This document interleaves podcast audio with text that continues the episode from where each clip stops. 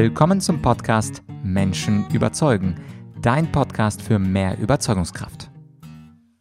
Mein Name ist Vladyachenko und heute geht es um Rechtsfragen in der Corona-Krise.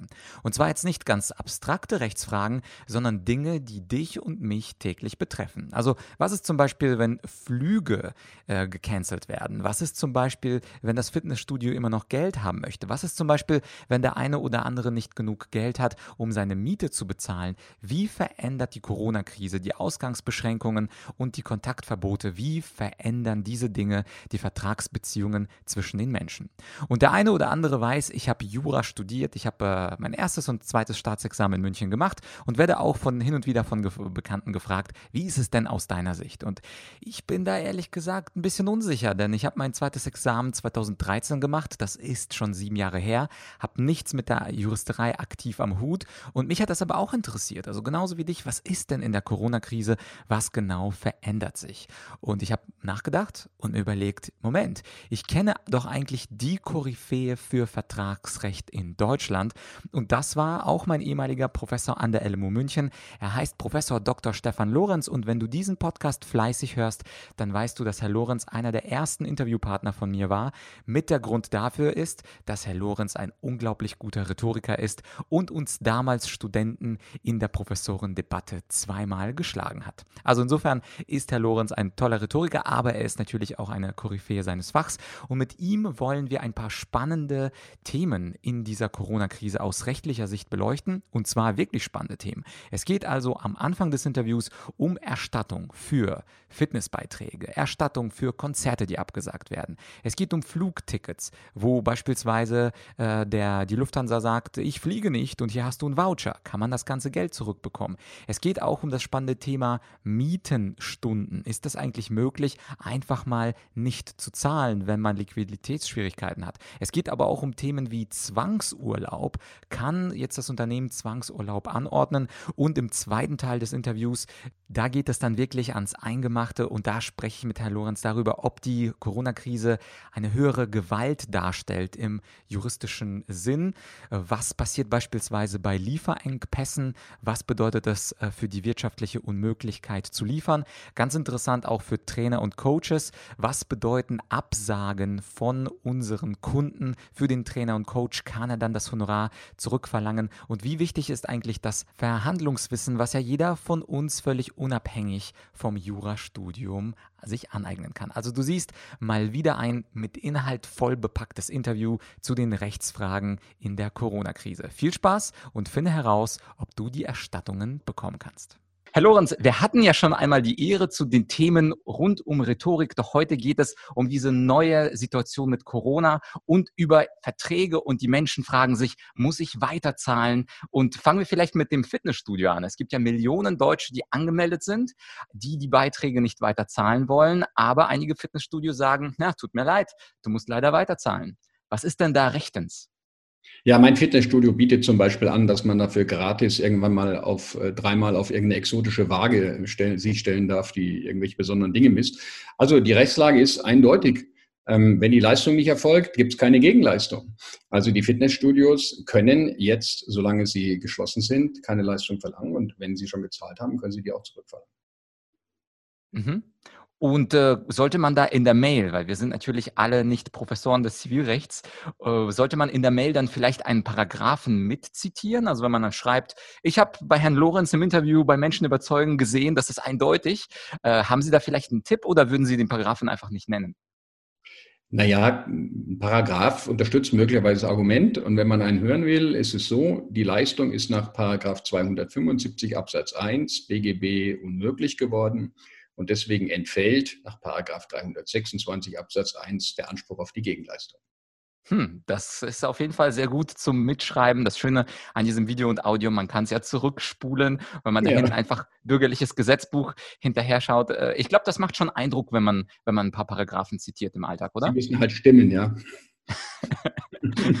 genau. Und wie ist es äh, beispielsweise bei Veranstaltungen? Also angenommen, ich möchte schon lange auf ein Konzert von Sascha, einem Sänger, und jetzt hat er abgesagt wegen Corona. Ich habe schon bezahlt und äh, die Organisatoren sagen, ja, ja, also das Ticket gilt. Wir sagen Ihnen, äh, wenn es einen neuen Termin gibt, aber vielleicht will ich nicht mehr, weil ich sauer bin auf meinen Sänger oder meine Sängerin. Was gilt da? Mhm. Ja, so ziemlich dasselbe, denn solche Konzerte sind das, was ein Jurist absolute Fixgeschäfte nennt. Das heißt, die Leistung ist nur für den Tag versprochen und wenn sie an dem Tag nicht kommt, ist wiederum wie beim Fitnessstudio die Leistung unmöglich. Wieder übrigens der berühmte Paragraph 275 Absatz 1 BGB. Mhm. Und dann entfällt auch die Gegenleistungspflicht und wenn man schon gezahlt hat, kann man dann die Leistung zurückfordern. Ganz eindeutig. Jetzt hören uns ja auch viele Nichtjuristen zu und fragen sich Fixgeschäft, aber er könnte doch argumentieren, dass er das Konzert einfach in der gleichen Art auch äh, sechs Wochen später veranstalten kann. Was ist da nochmal das Fixgeschäft? Naja, vielleicht können Sie sechs Wochen später nicht. Hm? Ähm, vielleicht haben Sie dann einen anderen Termin und dergleichen. Das heißt, wenn wir solche Dinge wie Theaterkarten, ähm, Konzerte und dergleichen buchen, dann buchen wir die ja nicht für irgendwann im Regelfall, sondern wir buchen die für einen bestimmten Tag. Und wir wollen nicht an einem anderen Tag oder zumindest nicht verpflichtet sein, für einen anderen Tag eine Karte zu haben, weil, wie gesagt, wir da vielleicht was anderes vorhaben. Und deswegen sind das, das ist bezeichnet der Begriff Fixgeschäfte, ähm, Geschäfte, die können nur an einem bestimmten Zeitraum oder an einem bestimmten Tag erfüllt werden. Und wenn sie da nicht erfüllt werden, ist die Erfüllung, so würde der Jurist sagen, einfach nicht mehr möglich, weil geschuldet ist ein Konzert, sagen wir, am 10.4. Und wenn der 10.4. versprochen ist, geht diese Leistung nicht mehr. Genauso wie beim Fix Fitnessstudio die Leistung auch nicht nachholbar ist, äh, wenn der Zeitraum verstrichen ist. Mhm, verstehe. Das heißt, wieder die gleichen zwei Paragraphen, die uns da helfen. Und äh, ich denke mal, Sie werden auch was Ähnliches sagen zum Thema Fluggesellschaften. Äh, ich habe selber ein paar Flüge gebucht in den nächsten Wochen und viele von uns bekommen Mails wie, ja, Sie kriegen einen Voucher und Sie können Ihr, äh, Ihr Flug unbuchen, kostenlos, aber keiner sagt, wir erstatten Ihnen das Geld, was bezahlt wurde. Keiner verweist auf diese Paragraphen. Ja, so interessant. So einen Fall habe ich in, meiner, in meinem Bekanntenkreis auch. Da hat jemand äh, mit seinem Sohn gemeinsam einen Flug in die USA gebucht und, und die Lufthansa verweist ihn jetzt plötzlich auf diese EU-Verordnung zur Verspätung von Flügen, wo er dann irgendwie, was weiß ich, 500 Euro oder sowas kriegt. Also das geht natürlich überhaupt nicht. Ich kenne jetzt die AGBs der Lufthansa nicht, denn in der Tat kann man bestimmte Dinge abbedingen.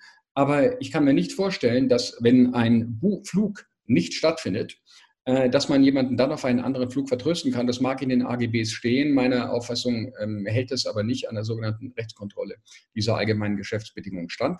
Also ich würde sagen, beim Flug ist es ähm, wirklich genau dasselbe. Mhm.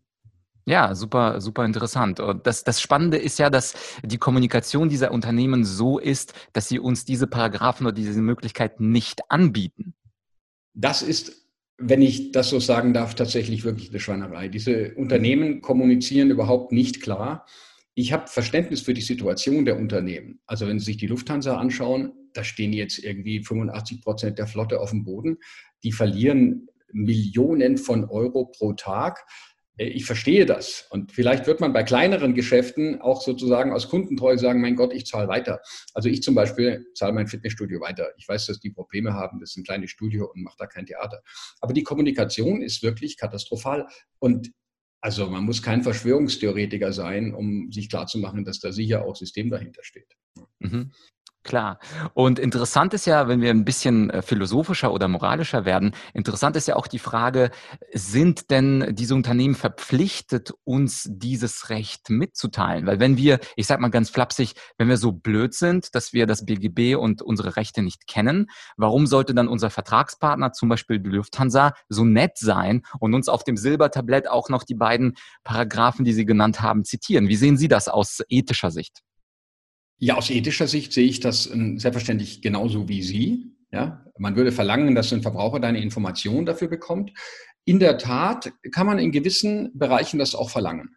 Also etwa in Bereichen, die über ähm, sogenannte Fernabsatzverträge geschlossen wurden, also über Internet, Telefon und dergleichen. Da gibt es ähm, umfangreiche Informationspflichten die allerdings sich nicht auf solche Fragen erstrecken. Allerdings muss nach, verzeihen Sie, wenn ich wieder einen Paragraph nenne, nach 312 BGB, glaube ich, oder ist 312a, da steht es drin, da muss ein Vertragspartner bei solchen Verbraucherverträgen ähm, den Verbraucher auch über seine Rechte informieren.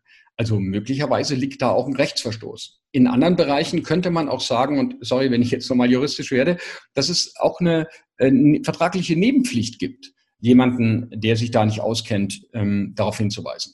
Allerdings lehne ich mich da sehr weit aus dem Fenster, denn im Grundsatz gilt der schon im römischen Recht geltende Spruch Jura sunt vigilantibus. Also das Recht gehört den Wachen. Man muss sich halt schon ein bisschen informieren. Aber ich glaube, da muss der Einzelverbraucher keine Angst haben, denn ein Klick auf die Seite der Verbraucherverbände, der wird da sehr schnell auch für den Nichtjuristen Informationen schaffen, ohne dass man sich die gleich die Mühe machen muss, einen Anwalt zu bezahlen. Mhm. Ja, ich finde auch mittlerweile gibt es ja wirklich schöne Seiten, auch Frag einen Anwalt und wie sie alle heißen, wo man relativ ausführlich und sogar mit Paragraphenangabe dann sich Texte durchlesen kann, die auch halbwegs verständlich sind für Nichtjuristen. Also da legen wir schon. Bei Frag einen Professor. genau. Das wäre eine neue, eine neue, neue Geschäftsidee. Ja, die machen wir nicht. Alles klar. Dann bleibt's, bleibt's nur, nur beim Anwalt. Frag den Anwalt. Ähm, Herr Lorenz, es gibt ja auch noch das Problem mit der Miete. Es gibt ja viele Menschen, die äh, jetzt sich fragen, okay, also Unternehmen kriegen jetzt vom Staat äh, Sonderhilfen, sogar als Geschenke, bis 9.000, bis 15.000 Euro Unternehmen bekommen Kredite. Aber dann fragen sich die einfachen Bürger, aber Miete muss ich trotzdem weiter zahlen und da kann ich nicht mindern, beziehungsweise da kann ich mich nicht auf irgendwas berufen. Wie ist es da eigentlich beim, beim Thema Mietrecht? Naja, also zunächst mal zu den allgemeinen mietrechtlichen Regeln. Wenn jetzt jemand in der Mietwohnung wohnt, dann ist die ja nicht mangelhaft nur deshalb, weil er nicht raus kann. Also insofern ist jetzt von dem mietrechtlich gesehen äh, ein spezielles mietrechtliches Problem, das gibt es nicht. Ein hartes Problem ist dort, wo Leute, weil sie nicht arbeiten können, wegen der Covid-19-Pandemie äh, einfach das Geld nicht mehr aufbringen. Das scheint mir ein riesengroßes Problem zu sein, um, um, um, damit sie nicht mit der Miete in Verzug kommen. Da hat, also die, die Gesetzeslage ist grundsätzlich die, dass wenn jemand mit zwei Monatsmieten in Verzug ist, entweder hintereinander oder in der Gesamtsumme, da kann man ihn fristlos kündigen. Und da hat der Gesetzgeber jetzt reagiert. Also erstaunlich schnell. Das war eigentlich die, die schnellste Gesetzgebung, die ich je gesehen habe. Es dauerte eine Woche, bis so ein Ding durch den Bundestag gegangen ist. Ähm, und sogar das berühmte Gesetz, dass kein Gesetz in den Bundestag aus dem Bundestag rauskommt, wie es reingegangen ist, sondern dieses ist gebrochen worden hier. Ähm, und da gibt es jetzt tatsächlich Spezialregelungen ähm, zum Mietrecht. Dieses Gesetz ähm, heißt äh, das Gesetz zur Abmilderung der Folgen der Covid-19-Pandemie im Zivilinsolvenz- und Strafverfahrensrecht. Und da gibt es Regelungen fürs Mietrecht. Und zwar sowohl für Verbraucher als auch für Unternehmer. Ähm, da ist ein sogenanntes Moratorium eingerichtet worden, das nämlich ab dem 1. April bis zunächst, ich glaube bis zum 28. Juni, ähm, Mietern nicht wegen Zahlungsverzug gekündigt werden darf. Mhm. Also das bedeutet, wenn jemand jetzt, weil er arbeitslos geworden ist oder kein Gehalt mehr bezieht, nehmen wir an irgendwie einen Kellner, der jetzt nicht mehr arbeiten kann oder in anderen Bereichen, äh, dass der zumindest jetzt nicht ähm, eine Kündigung ins Haus bekommt, wenn er die Miete nicht bezahlt. Mhm. Und wahrscheinlich, wenn die Krise weitergeht, wird dieser 28. Juni noch nach hinten verschoben, denke ich mal. Also das Gesetz lässt zu, dass die Bundesregierung, äh, also lässt zwei weitere Staffelungen zu. Einmal durch Rechtsverordnung der Bundesregierung und einmal aufgrund Rechtsverordnung der Bundesregierung zusammen im Bundestag, maximal bis in den September rein. Mhm. Das Problem ist, bei den Mietern nehmen Sie an, die können jetzt die Miete nicht zahlen und ähm, die Kündigung wird für diesen Zeitraum verboten. In dem Augenblick, wo diese Schonung abläuft, bam, und die haben da nicht gezahlt, äh, droht ihnen möglicherweise eine Kündigung. Ähm, das könnte ein Problem werden, aber ich glaube, dass man das auch abfedern wird. Äh, ja, vielleicht irgendwie mit der berühmten teleologischen Auslegung, dass man sagt, die, nicht die ganze Summe wird sofort dann fällig, sondern stückweise, oder? Naja, die Bundesregierung wäre klug, wenn sie das, den Geltungszeitraum des Gesetzes sozusagen ähm, über das Ende der Covid-Pandemie hinaus äh, erweitert, sodass es so eine Art Auslaufperiode gibt, wo man dann erstmal wieder ein bisschen Geld sammeln kann, um seine Miete zu zahlen. Also schlagartiges Ende der Anwendbarkeit dieses Gesetzes mit Aufhebung aller Restriktionen durch die Covid-Pandemie, das wäre ein Fehler. Mhm. Ich habe äh, im Podcast schon so ich denke, an die zehn Bundestagspolitiker interviewt, dann werde ich diesen Hinweis mal ganz vorsichtig hinschicken. Manchmal vergisst die Politik. Gute Idee, ja, machen Sie das. Manchmal so, solche juristischen äh, Kleinigkeiten. Sie haben auch erwähnt, dass dieses Gesetz, von dem ich äh, ehrlicherweise gar keine Ahnung hatte, ähm, auch die Insolvenzfragen wahrscheinlich anders klärt Heutzutage gibt es, ich habe mir ähm, das angeguckt mit den Soforthilfen, weil ich war echt überrascht, dass der deutsche Staat nicht nur Kredite vergibt, sondern tatsächlich auch Geschenke macht für kleinere Unternehmen, ähm, ja. die äh, in Liquiditätsschwierigkeiten stecken. Allerdings ist das Formular, ich habe mal drauf geklickt, so zweideutig formuliert. Steht dazu auch was Konkretes im Gesetz, was mit Insolvenz ähm, anders ist und wann man welche Hilfen beantragen kann als Unternehmer? Also in diesem Gesetz steht über die Hilfen nichts, denn dieses Gesetz geht ja nur über die zivilrechtlichen, strafrechtlichen und insolvenzrechtlichen Folgen. Mhm. Ähm, und ähm, was das Insolvenzrecht betrifft, wird in diesem Gesetz äh, die Insolvenzantragspflicht ausgesetzt für einen bestimmten Zeitraum. Das heißt, wenn ein Unternehmen in Zahlungsschwierigkeiten kommt und überschuldet ist, muss der Inhaber des Unternehmens ja einen Insolvenzantrag stellen. Wenn er das nicht macht, ist eine Straftat übrigens, Insolvenzverschleppung. Mhm. Und ähm, jetzt kann es natürlich sein, dass tatsächlich diese Zahlungsunfähigkeit oder diese Gefährdung der Zahlungsfähigkeit von Unternehmen aufgrund dieser Covid-19-Pandemie eintritt.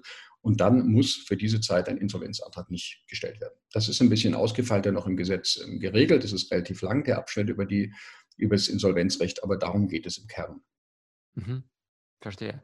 Und wenn wir dann vom Mietrecht, also das sind auf jeden Fall schon mal gute Nachrichten für Mieter, die sich dann auf dieses Gesetz, das, äh, den Link würde ich dann einfach äh, in der Beschreibung einfach reinpacken, wer sich diese juristischen Texte in Gänze durchlesen möchte. Ähm, aber wie ist es eigentlich in, mit einem anderen Bereich, mit dem Bereich Arbeitsrecht? Was ist, wenn beispielsweise der Arbeitgeber ähm, einen oder seine Mitarbeiter in den Zwangsurlaub schickt, weil er sagt, ja, wir haben gerade keine Einkünfte, also geht nach Hause und ihr kriegt das natürlich nicht bezahlt. Geht sowas? Ich muss vorher einen Disclaimer abgeben. Ich bin jetzt nicht genuiner Arbeitsrechtler, aber natürlich habe ich so eine Grundvorstellung und hab, natürlich habe ich mich auch ein bisschen informiert darüber. Also Sie wissen ja, ähm, dass der Gesetzgeber hier die Möglichkeit von Kurzarbeit eröffnet hat. Ein ähm, Arbeitgeber darf sich nicht drücken vor dem bürokratischen Aufwand des Beantragungs, der Beantragung von Kurzarbeit, indem er einfach mal äh, die Leute einfach so in den Urlaub schickt. Das darf er nicht, sicherlich nicht. Also ein Zwangsurlaub ist höchst problematisch und kann einfalls angewendet werden, ähm, wenn es keine anderen Mittel mehr gibt. Und dann darf er auch, und das ist arbeitsrechtlich gesichert, nicht den gesamten Urlaub betreffen, sondern so, jetzt äh, weiß ich nicht mehr genau, ich glaube, es war sowas wie maximal drei Fünftel des Urlaubs oder irgendeine solche Summe. Also nur ein Bruchteil des, Urteil, des Urlaubs darf äh, aufgezwungen werden. Anders ist es natürlich bei Unternehmen, die ohnehin Betriebsferien haben und dergleichen. Ähm, die können ihre Urlauber, äh, ihre Arbeitnehmer natürlich den, in den Betriebsferien in den Urlaub schicken. Das ist aber, glaube ich, nicht die Jahreszeit dafür. Das ist eher im August, September, wo sowas geschieht. Mhm. Was, auf, was ein Arbeitgeber nicht machen muss, ist, dass wenn jemand für diese Zeit Urlaub beantragt hatte, diesen Urlaub sozusagen zurückzunehmen. Also wer Urlaub beantragt hat, weil er irgendwie im April verreisen will, der hat einfach verdammt Pech gehabt. Der muss diesen Urlaub nehmen und darf ihn halt jetzt zu Hause verbringen. Kein Spaß. Mhm. Äh, wenn, wenn Sie meine Fragen beantworten, mir fällt auch auf im Vergleich natürlich mit anderen Interviewgästen, dass Sie wirklich die Frage super präzise und super kurz beantworten. Und da muss ich äh, an so einen, so einen alten Denker aus, aus, aus Rom denken. Ich glaube, das war Cato der Ältere, der gesagt hat, äh, res tene oder rem tene verba sequentur, also äh, beherrsche die Sache und die Wörter folgen von allein. Also Sie sind wirklich jemand, der wirklich in drei Sätzen, boom, Frage ist fertig. Ja, sorry, wenn ich da zu kurz bin, aber ähm, ich hasse es gerade in, in, meinem Bereich der Juristerei, wenn, wenn Leute irrsinnig lang im heißen Brei rumreden und äh, die Information in diesem ganzen diesen ganzen Worten untergeht. Also ich hoffe, ich bin hier nicht zu lakonisch. Ich kann es gerne weiter ausführen. Das, dafür habe ich jederzeit Zeit. Nee, das, das ist ja auch das, das Schöne. Es ist ja kurz und gleichzeitig auch verständlich. Also wenn Sie zum Beispiel äh, sagen 275, dann weiß jeder, okay, das ist ein Paragraph und den nutze ich in Kombination mit einem anderen und, und schon ist es fertig. Aber vielleicht äh, gehen wir mal eine Stufe auf das Gaspedal. Bisher sind wahrscheinlich alle mitgekommen, die äh, kein Deut von Jura ähm, also mitbekommen bekommen haben. Und die Frage für Sie, was ist denn für Sie in der Corona-Krise eine juristische Challenge? Also gibt es in Ihrer Arbeit oder in den Analysen eine Frage, zum Beispiel die Frage nach der höheren Gewalt, ist Corona ein Fall von höherer Gewalt? Ich habe diese Frage auch ein paar Mal gestellt bekommen, weil Leute mhm. mitgekriegt haben, ich habe Jura studiert und dann haben die gesagt, ja, darf man das? Ist das höhere Gewalt? Muss der Veranstalter oder der Redner irgendwo hinkommen oder nicht? Äh, ist das zum Beispiel eine schwierige Frage oder ist das auch für Sie zu leicht? Äh, zu leicht ist nichts für mich. Das wäre furchtbar arrogant zu sagen, dass Dinge zu leicht sind. Ähm, mhm. Die höhere Gewalt ist ein Problem. Es kommt darauf an, in welchem Kontext. Höhere Gewalt oder Force Majeure, wie die Franzosen sagen, oder wie die Amerikaner sagen, Act of God, finde ich einen besonders schönen oh, okay. ähm, ist im deutschen Recht jetzt, was Schadenersatzansprüche betrifft, irrelevant, weil bei uns Schadenersatzansprüche grundsätzlich vom Verschulden abhängig sind. Ich möchte ein banales Beispiel machen, damit es nicht so kompliziert wird. Wenn Sie sich verpflichtet haben, etwas zu liefern und jetzt ist diese Lieferpflicht Ihnen unmöglich geworden, weil Sie selber nicht beliefert werden, weil eben Exportsperren gibt und dergleichen, ähm, dann haften Sie schon deshalb nicht aus Schadenersatz im deutschen Recht, weil Sie kein Verschulden trifft. Und das bedeutet, da brauchen wir keine höhere Gewalt. Was in, in, manchen Bereichen ist die höhere Gewalt von Interesse, zum Beispiel in der Diskussion, ob bei manchen Verträgen die Geschäftsgrundlage weggefallen ist, sodass Verträge geändert werden müssen oder gar aufgehoben werden können. Sie ist wichtig in internationalen Lieferverträgen. Ich weiß nicht, ob ich jetzt so weit gehen soll. Im UN-Kaufrecht spielt das tatsächlich Rolle, also in internationale Kaufverträge zwischen Kaufleuten. Ähm, da ist es so, dass man nach den Sonderregeln des New Yorker UN-Kaufrechts ohne Verschulden haftet. Aber da gibt es tatsächlich so eine Force Majeure-Klausel. Also das gehören Epidemien in der Tat zu den Fällen, ähm, in denen man sich entlastet. Also höhere Gewalt ist ein Schlagwort, das auch sicher in manchen Bereichen wichtig ist, aber möglicherweise überbewertet wird. Mhm. Das ist ja, glaube ich, noch aus, aus Erinnerung an mein Jurastudium. Die Pflichtverletzung war in 280 Absatz 1, oder? Ja, genau. So ganz, ganz lange, ganz, ganz lange ist es her. Zum Beispiel ist es auch in meiner Branche ähm, so, also bei, bei Trainern und Coaches, die machen sich natürlich jetzt große Sorgen, weil die hatten schon Termine mit ihren ähm, Arbeit, also äh, äh, nicht Arbeitgebern, sondern mit ihren Auftraggebern, so heißt es. Mhm. Ähm, und diese Termine sind natürlich allesamt abgesagt. Ähm, hätten Sie dann auch einen Tipp, weil ich bin sicher, der eine oder andere Trainer, Coach äh, hört zu. Also wenn es dann Termine gab, schon irgendwie im September und äh, alles ist festgelegt, aber jetzt wird alles abgesagt. Was können Trainer oder selbstständige Berater oder wer auch immer, was können die da tun? Also wenn ich Sie richtig verstanden habe, meinen Sie jemanden, der einen Termin im September hat und genau. das jetzt abgesagt wird? Meinen Sie genau, das? Genau, abgesagt, weil wir haben dafür jetzt nicht den Kopf oder sagen wir im August oder sagen wir sogar im Juni, um das ein bisschen dringlicher zu machen. Mhm. Und der Auftraggeber sagt, nee, sorry. Ähm. Ja, also das geht nur dann, äh, wenn zu dem Zeitpunkt, als dieser Vortrag oder was auch immer es ist, ähm, geplant ist, die Leistung unmöglich ist, mit anderen Worten, es verboten ist, dahin zu kommen. Ja? Mhm. Also wenn zum Beispiel zu dem Zeitpunkt immer noch ähm, die, ähm, die, die, die, die Verwaltungsakte, also die, die Allgemeinverfügungen nach dem Infektionsschutzgesetz bestehen und sie das machen, machen äh, nicht machen dürfen. Aber generell einfach mal so absagen, das passt uns jetzt nicht mehr, geht nicht. Ja. Mhm. Ja, also ich mache mal ein Beispiel und zwar äh, auch ein Schachtrainer. Ich habe einen befreundeten Schachtrainer und zwar gibt er Schachunterricht manchmal an Schulen äh, und die sind ja jetzt zum Beispiel geschlossen. Und wenn er also mit der Schule einen Auftrag hatte, dass er die Kinder da im Schacheröffnungsspiel trainiert, ähm, dann könnte er ja argumentieren, na ja, äh, die Schule ist zwar geschlossen, aber ich könnte das online machen. Wie ist es eigentlich da? Das ist ja nicht die gleiche Leistung, wie als würde er dann in das Gymnasium gehen und dort vor Ort diese Schacheröffnung mit den Kindern durchspielen. Das ist in der Tat so. Das ist nicht die gleiche Leistung.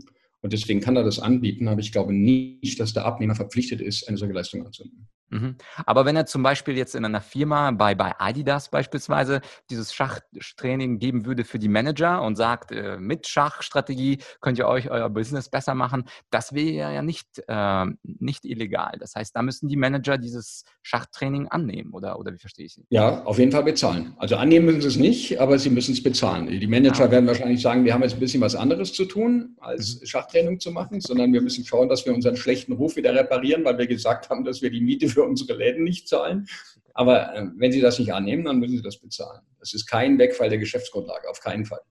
Mhm. Ja, das wird, das wird meinen Schachfreund aus Osnabrück auf jeden Fall sehr, sehr freuen, diese, diese Antwort. Okay. Ähm, Sie, Sie haben ja zum Schluss, ähm, Sie haben ja gesagt, diese höhere Gewalt ist eigentlich auch kein großer Akt. Und meine vorletzte Frage wäre, was ist denn aus juristischer Sicht so eine harte Nuss, wo Sie sagen, da, das ist wirklich schwierig, da bin ich auch als Professor für Zivilrecht unsicher, in welche Richtung das gehen soll? Also eine harte Nuss ähm, gibt es in dem Sinne, als sich Grundsatzfragen des Schuldrechts, die wir bisher nur im Hörsaal mit irgendwelchen Fälchen anwenden, dass die sich jetzt konkret stellen. Wenn ich ganz kurz ins Detail gehen darf, geht es zum Beispiel um die Fälle der sogenannten wirtschaftlichen Unmöglichkeit. Also stellen Sie sich mal folgenden Fall vor. Sie sind Einkäufer von medizinischem Schutzmaterial. Ähm, Sie haben sich schon verpflichtet, das sagen wir zu einem relativ geringen Preis weiter zu veräußern, weil Sie von anderen Einkaufspreisen eingehen, äh, ausgehen. Und jetzt, wie zum Beispiel bei den Schutzmasken, schießen die Einkaufspreise in die Höhe. Sie machen einen gigantischen Verlust. Können Sie da etwas machen? Ist das ein Fall der Geschäftsgrundlage oder ist das ein Fall der Leistungserschwerung? Der, verzeihen Sie, wenn ich es jetzt juristisch mache, denn Sie haben sich mich gefragt, nach dem, was mich juristisch beschäftigt, ist es ein Fall des Paragraphen 275 Absatz 2, der in bestimmten Fällen der Inäquivalenz von Leistungsverhältnissen, also wenn das Gefüge auseinandergerät, die Möglichkeit gibt, eine Leistung zu verweigern. Das sind Grundsatzfragen des Zivilrechts, die sich immer gestellt haben und ähm, aber immer nur theoretisch oder nur in seltenen Fällen, die mhm. werden uns beschäftigen, garantiert. Und jetzt, wenn uns der eine oder andere zuhört und sagt, das klingt aber sehr interessant mit dieser wirtschaftlichen Unmöglichkeit, gibt es da ähm, eine Art äh, Formel, nach der man sagen muss, wenn es eineinhalbmal so teuer ist, gilt das noch nicht als wirtschaftliche Unmöglichkeit und dieser äh, Produzent müsste liefern oder weiterverkaufen oder das, das Dreifache? O, gibt es da eine Art der Zumutbarkeit, wo die wirtschaftliche Unmöglichkeit anfängt und wo sie aufhört? Das ist stark einzelfallabhängig. Das hängt auch davon ab, wie die Vertragsrisiken im Vertrag überteilt, äh, verteilt sind, ob jemand ähm, Garantien abgegeben hat, welche Anstrengungen zumutbar sind und dergleichen. Das ist wirklich einzelfallsabhängig. Es ist nicht möglich, hier sozusagen eine, eine Faustformel oder irgendein Verhältnis anzugeben. Das geht auf keinen Fall. Und, und haben Sie einfach nur für unsere Zuhörer so einen Beispielfall, wo eine wirtschaftliche Unmöglichkeit vorliegen würde? Vielleicht aus der Geschichte oder aus der Rechtsprechung?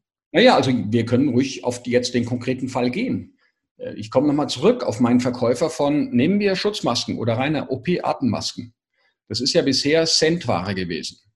Und nehmen Sie mal ein, nehmen Sie mal an, jemand hat sich vor der Covid-Pandemie dazu verpflichtet, im Regelfall regelmäßig eine gewisse Anzahl dieser Schutzmasken zu liefern. Mhm. Dann wird er seinen Preis kalkuliert haben aufgrund des damaligen Einkaufspreises. So, wie Sie wissen, ist es ja jetzt so, dass diese Centware mittlerweile zu 10, 20-fach teuren Preisen verkauft wird. Und das bedeutet, wenn der zu sich verpflichtet hat, schon vor der Covid-Pandemie, also als sie noch nicht voraussehbar war, zu bestimmten Preisen zu liefern und jetzt eher sagen wir mal einen fünffach, zehnfach, zwanzigfach höheren Einkaufspreis hat, dann ist das ein solcher Fall, wo man im Rahmen der äh, Geschäftsgrundlage, da gehört nämlich dieses Problem der wirtschaftlichen Unmöglichkeit hin, ähm, dazu kommen kann, dass dieses Vertragsrisiko zwischen den Parteien aufgeteilt wird. Zum Beispiel durch eine mäßige Preiserhöhung und dergleichen.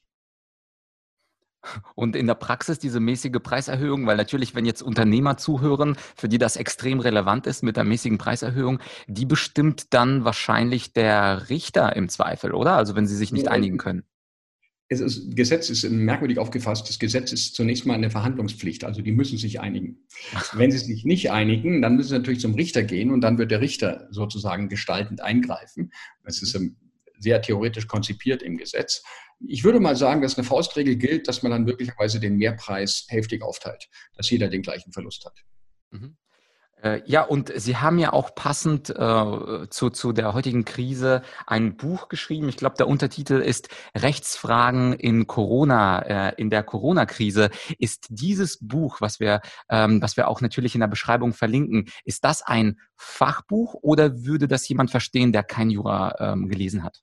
Also zunächst muss ich sagen, dass ich das Buch nicht allein geschrieben habe, sondern das Buch hat mehrere Autoren. Ich bin auch nicht der Herausgeber. Der Herausgeber ist ähm, Hubert Schmidt aus Trier. Ähm, und äh, dieses Buch, in dem Buch schreiben mehrere Autoren jeweils über ihre Spezialgebiete. Also Sie finden Kapitel über das Mietrecht, über das Darlehensrecht, mein Kapitel über das Vertragsrecht. Sie finden über alle Bereiche Insolvenzrecht, Strafrecht, Verfahrensrecht, steht da alles drin.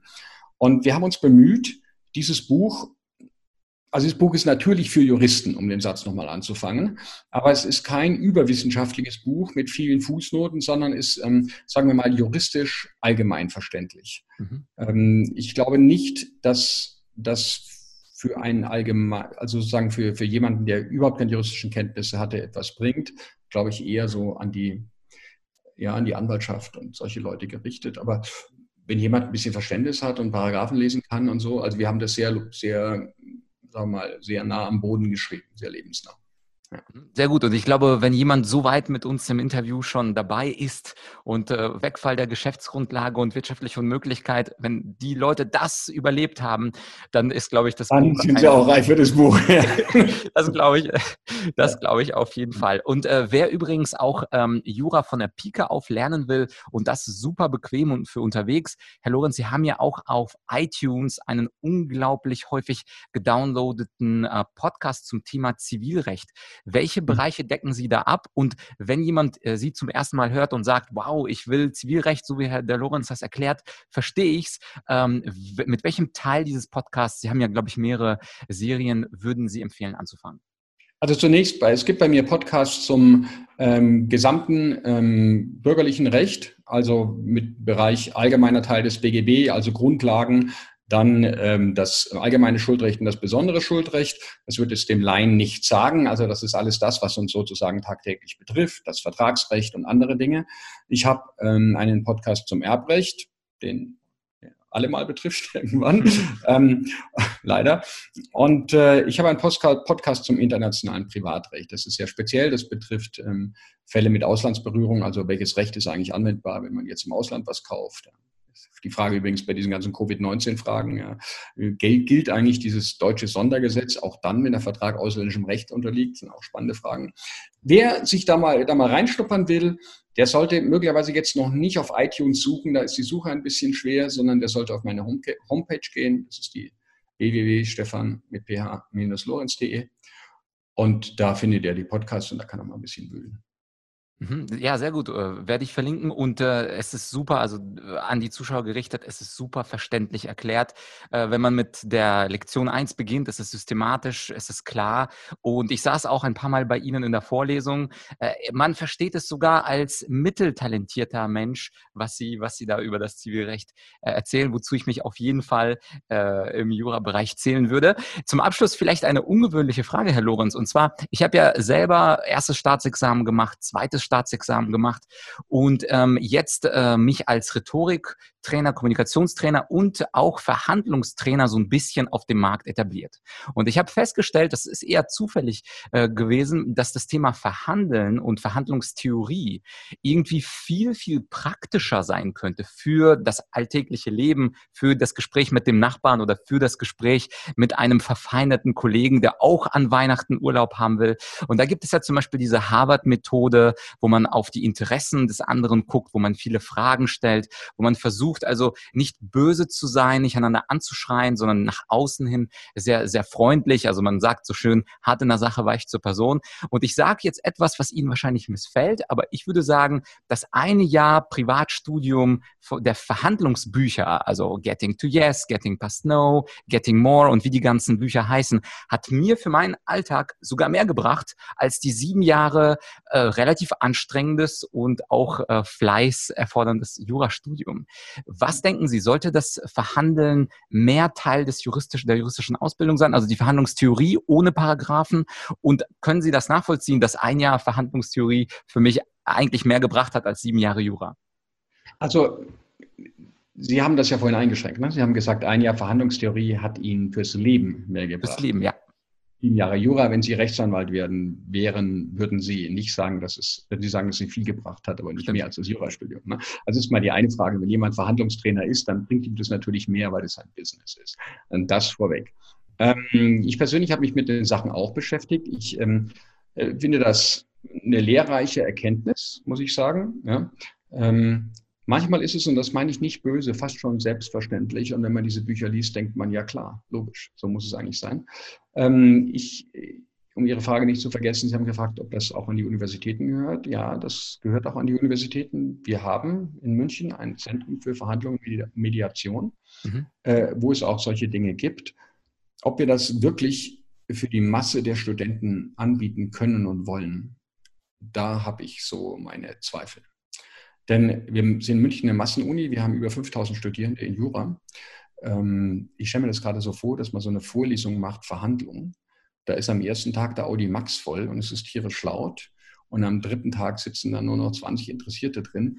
Also ich äh, bin schon der Meinung, dass es wichtig ist. Nicht, dass ich denke, ich will das kleinreden. Ich habe ein bisschen, mir fehlt gerade ein bisschen die Fantasie, und das passiert selten, wie man das in dieses doch stoffüberladene Jurastudium äh, noch einbauen kann. Möglicherweise müsste, dann man, müsste man dann an anderer Stelle mal kürzen und das geht jetzt über das Thema hinaus. Ich hätte große Ideen für dieses Kürzungspotenzial. Auf jeden Fall. Ja, aber freut mich auf jeden Fall, dass Sie das auch so sehen, dass dieses Verhandlungswissen und häufig, wenn man diese Bücher liest, das ist ja wie Common Sense. Also nicht den anderen anschreien, höflich sein, keine Beleidigung. Das gelingt uns nur in der Tat, also in der Realität dann tatsächlich selten. Das ist, glaube ich, aber auch eine Frage des Alters. Mal ganz im Ernst. Ich habe früher noch, bin ich, wenn es irgendwie emotional wurde oder mich was geärgert hat, bin ich, wie man in Bayern sagt, wieder Kaschball aus, dem, aus der Kiste gehüpft. Ja? Und ähm, jetzt so mit den Jahren und mit so ein paar Erfahrungen, also zum Beispiel seit ich zwei Jahre Dekan war an der Uni, regt mich nichts mehr auf. Also da wie nichts mehr. Und ich gehe die Dinge viel, viel ruhiger an und weiß, dass alles nicht so heiß gekocht wird, wie es gegessen wird, wie gekochen, ge, oh, gegessen wird, wie es gekocht wird, verzeihen Sie. Mhm. Und dass man mit Reden sehr viel erreichen kann. Und ich finde auch, diese Bücher sind Common Sense und möglicherweise kann man durch diese Bücher diesen Common Sense etwas früher kriegen, als man ihn sonst nur durch die Lebenserfahrung bekommt. Es gibt ja so ein schönes Zitat, glaube ich, von Voltaire. Common sense is not so common. Also finde ich auch ganz schön, dass es nicht, ja, also dass ja. der gesunde Menschenverstand ist gar nicht so weit verbreitet. Herr Lorenz, ähm, äh, Herr Lorenz, an dieser Stelle äh, vielen großen Dank für, das Interview. Super viele Neuigkeiten. Der Anfang war, glaube ich, für alle super verständlich. Beim Ende hoffe ich, dass wir den einen oder anderen auch äh, überzeugen konnten. Und ähm, nochmal der Hinweis, äh, der Podcast äh, von Herrn Lorenz oder alle unterschiedlichen Serien des Podcasts findet ihr ähm, auf der Webseite, die ich natürlich verlinken werde. Und Herr Lorenz, ich würde sagen, wenn mal wieder was super dringendes, krisenmäßiges ist, dann werden wir mit Ihrer Hilfe das wieder juristisch aufklären. Danke sehr für Ihre Zeit. Sehr gerne, hat wieder Spaß gemacht. Bis zum nächsten Mal, Jatschenko. Danke sehr. Tschüss. Das war also das Interview mit Professor Dr. Stefan Lorenz. Alle Links wie immer in der Beschreibung. Du findest sie auf argumentorik.com slash podcast und dort Folge 127 oder einfach nach dem Namen Stefan mit PH Lorenz suchen. Da findest du sowohl ähm, einen Link zu diesem Gesetz, äh, über das wir gesprochen haben, zu Covid-19. Da findest du natürlich auch die Homepage von Professor Lorenz und insbesondere die Podcast-Serien, die er angesprochen hat zum Thema allgemeiner Teil besonderes Schuldrecht, Erbrecht und so weiter und so fort. Und auch das Buch äh, zum Thema Covid-19, wo äh, Herr Lorenz auch Mitautor ist, das verlinke ich dir dort natürlich auch.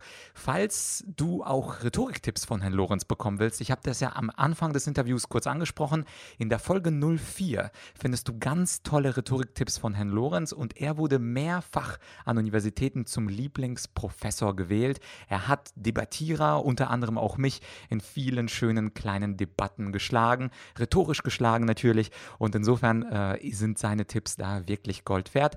Hört ihr dazu also die Folge 04 in diesem Podcast an, die kann ich absolut empfehlen.